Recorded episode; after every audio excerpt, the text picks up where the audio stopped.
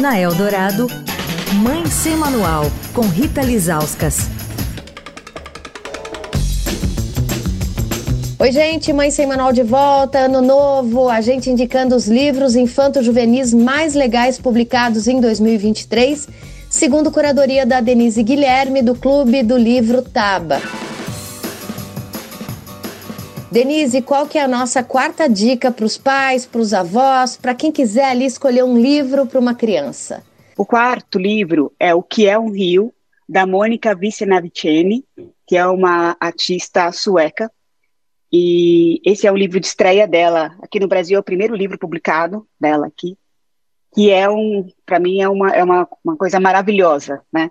Ele é uma criança perguntando para a avó, ele faz essa pergunta, o que é um rio, e a avó vai mostrar o que é o rio, sempre com frases que são muito poéticas. Então a avó fala: ah, o rio é um fio, o rio é uma viagem, o rio é uma casa, um rio é força vital, um rio é um nome, um rio é um lugar de encontro, um rio é um lugar de mistérios.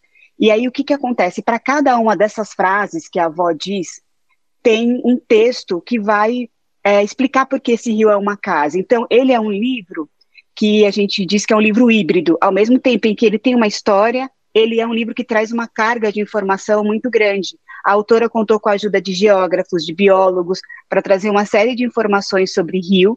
Né? Então, quando falar o rio é uma casa, ela vai falar de vários animais que existem no mundo que é preciso que usam o rio como casa. Essa ilustradora, ela já ganhou prêmios na, na Feira de Bolonha, que é a principal feira de livro do mundo, então, as ilustrações são muito bonitas, são cheias de detalhes. Bom, lápis e papel na mão, a dica de hoje foi O que é um Rio, da editora WMF. Amanhã, o último livro das nossas indicações de 2023. Quer falar com a coluna? Escreve para mãe sem manual, arroba estadão.com.